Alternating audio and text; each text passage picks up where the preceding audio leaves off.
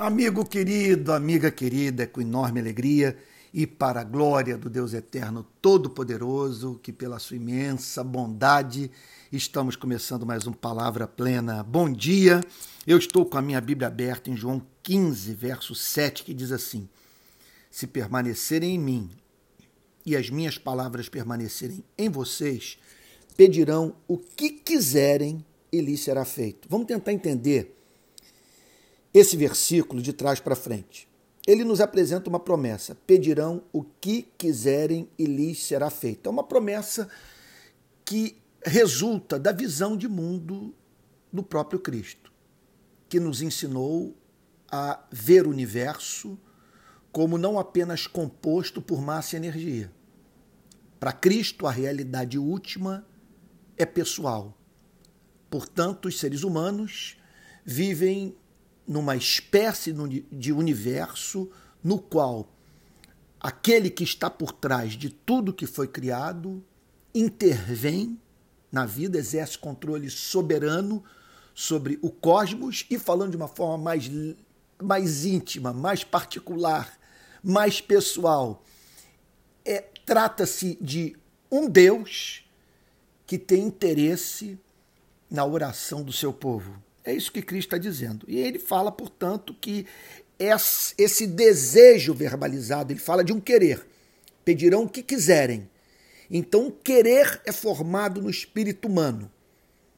Contudo, um querer que, para ser satisfeito, para se tornar realidade, para alcançar concretude, precisa de uma intervenção de Deus. Por isso, a pessoa é encontrada orando.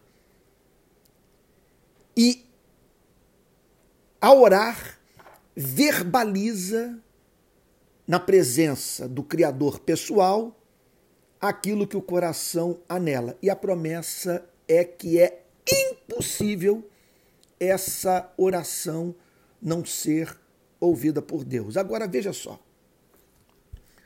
Tal como eu, você deve ter uma lista de orações que não foram respondidas. Daí a importância de nós entendermos a parte B do verso 7, dessa promessa extraordinária, à luz da parte A de João 15, 7. Porque na parte B, o Senhor Jesus apresenta essa promessa extraordinária, toda abrangente, que diz respeito a todas as áreas da nossa vida. Mas na parte A do verso, ele apresenta condição.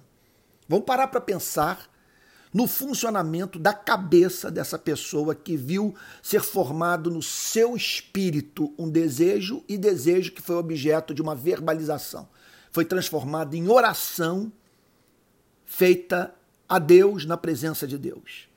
Pois bem, é essencial para que entendamos essa passagem que pensemos na formação, na gênese desse desejo. Como que ele surge? O Senhor Jesus diz que ele é consequência natural do ato de permanecer em Cristo e das palavras de Cristo permanecerem naquele que ora.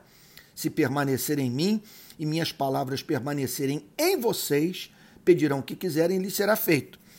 A condição, portanto, é a permanência em Cristo e a permanência das, das palavras de Cristo no coração do que ora.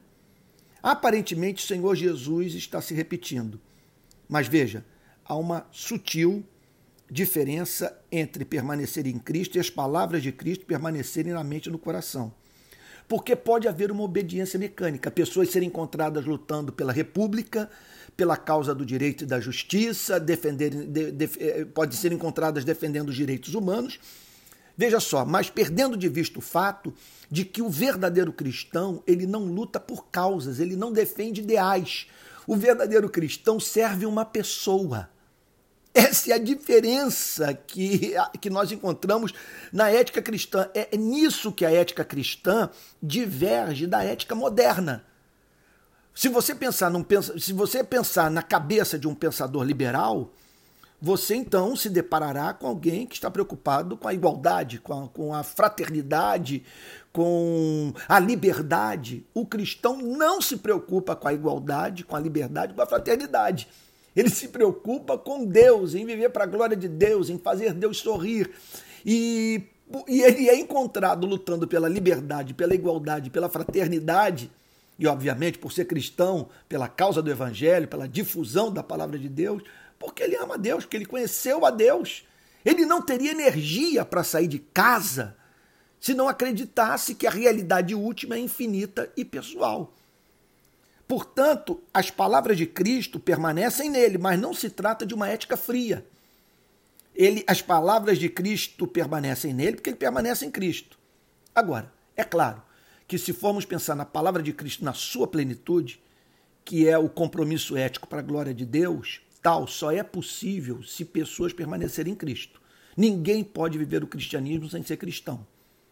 Portanto, é impossível uma pessoa permanecer em Cristo a partir da experiência da regeneração e as palavras de Cristo não permanecerem na sua vida. E é impossível uma pessoa viver o cristianismo sem estar conectada a Cristo, porque sem Cristo nós não podemos fazer absolutamente nada. Sem Cristo dá para você amar aqueles que o amam. Embora até esse amor seja produto da graça comum, mas você não precisa ser regenerado, o próprio Cristo ensina isso para amar a quem o ama. Agora, você precisa do concurso da graça regeneradora, do novo nascimento, para amar os seus inimigos e isso para a glória de Deus. Para exercitar a compaixão, a misericórdia, o perdão, a, é, é, é, é para a glória de Deus. Isso sim, você vai precisar de um coração novo. Então, se permanecer em mim, minhas palavras permanecerem em vocês, pedirão o que quiserem e lhes será feito. Então, esse querer, ele é forjado por essa comunhão com Cristo. Ele é regulado pela presença do Evangelho, pela, pela presença do Espírito do Evangelho na vida daquele que ora. De maneira que quando esse, essa pessoa cai de joelhos para fazer essa oração, ela ora nos seguintes termos: Pai nosso que estás nos céus, santificado seja o teu nome, Venha o teu reino, seja feita a, a, tua vontade, assim na terra como no céu. O pão nosso de cada dia nos dai hoje. E perdoa as nossas dívidas, assim como nós perdoamos aos nossos devedores. Não nos deixe cair em tentação, mas livra-nos do mal, pois teu reino, o poder e a glória para sempre. Essa oração sempre será ouvida. Portanto, eu não sei o que o aguarda em 2020. Eu não tenho nenhuma ilusão com relação a essa vida. Para mim, a vida nesse planeta é, é comparável a travessia do povo de Israel pelo deserto até a entrada em Canaã. Moisés descreve aquele período como o, o, o, o, caminhar por um deserto de serpentes abrasadoras. Então, estamos, nós somos peregrinos, estamos atravessando um deserto de serpentes abrasadoras. Mas veja só, embora eu não possa, no podcast de hoje, profetizar vida tranquila para você, eu posso sim declarar que não lhe faltará suprimento para a jornada. De maneira que você não tem que necessariamente perder o ser em meio às batalhas da vida. Porque essa promessa garante que essa oração que foi formulada para a glória de Cristo e no espírito do Evangelho de Cristo terá o Amém de Cristo e a resposta do Pai. Que essa coisa funciona? Ontem eu disse na igreja a seguinte coisa: que se Deus me desse uma casa de campo, eu agradeceria de todo o meu coração. Eu fico imaginando assim, eu tenho até um lugar para morar. Ou melhor, o lugar para morar tem que ser no Rio de Janeiro, que aqui está a minha vida. Então eu não posso sair da cidade grande, por mais que isso me seja custoso, porque é evidente que Deus quer que eu trabalhe aqui. Mas se eu pudesse ter uma casinha de dois quartos, com uma lareira, para orar, para escrever meus livros, para meditar, um local de refúgio, olha, eu daria glória a Deus. Contudo, se essa casa me impedir de estar no domingo na igreja, se eu passar a me dedicar por demais a ela, sabe, se minha vida se resumir a cuidar de jardim, em bomba da caixa d'água, em eletricidade, eu não quero essa casa. Porque, é, veja só, todos os meus desejos têm que manter uma relação de subserviência a Cristo e à vontade de Cristo para a minha vida. Então, assim vive o cristão e essa promessa se cumpre, portanto, na vida daquele que permanece em Cristo, em cujo coração e mente as palavras de Cristo habitam é, é, é, é profundamente. Agora veja só, são as palavras de Cristo. Não é essa, esse ídolo chamado Cristo inventado por padres e pastores. Veja que não há idolatria mais fácil de nós cairmos do que adorarmos um falso Cristo. Então você está lidando com a palavra Cristo, contudo, a palavra Cristo esvaziada do seu conteúdo. De modo que você está lidando com Cristo que não existe. O que o Senhor Jesus fala é de pessoas em cujas mentes e corações a palavra dele habita. E nesse sentido, nós temos que declarar que no nosso país, pessoas, para se relacionarem com Cristo real, terão que passar por uma experiência de desconversão. Se desconverterem do, desse, desse Cristo que é pregado em muitos púlpitos do nosso país, a fim de conhecerem o Cristo real. E quando conhecerem o Cristo real, verão as palavras de Cristo. Veja só que o Senhor Jesus fala de, em termos de suas palavras. Ele está falando da totalidade da revelação, não daquelas passagens dos evangelhos que, que nos são assim é, favoritas. Ele está falando aqui de uma obediência universal que gera simetria de caráter. Essa pessoa tem zelo, mas tem amor. Essa pessoa tem interesse por doutrina, mas tem interesse pela experiência com o Espírito. Essa pessoa tem, é, é, tem preocupação com a experiência com o Espírito Santo, mas ela quer praticar a verdade. Ela estuda teologia, mas encarna a verdade. Ela não busca apenas encarnar a verdade.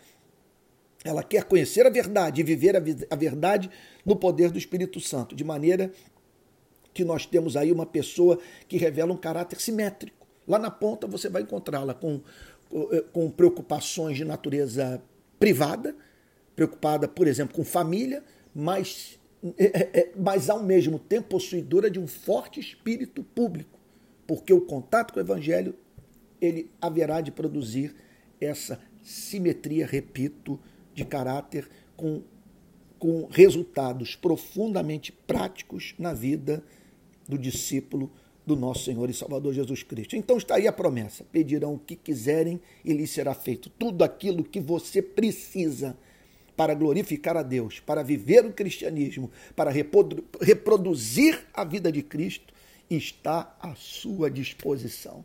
Que Deus o abençoe e que você avance para 2020 com, com o seu coração firmado nessa promessa absolutamente encantadora.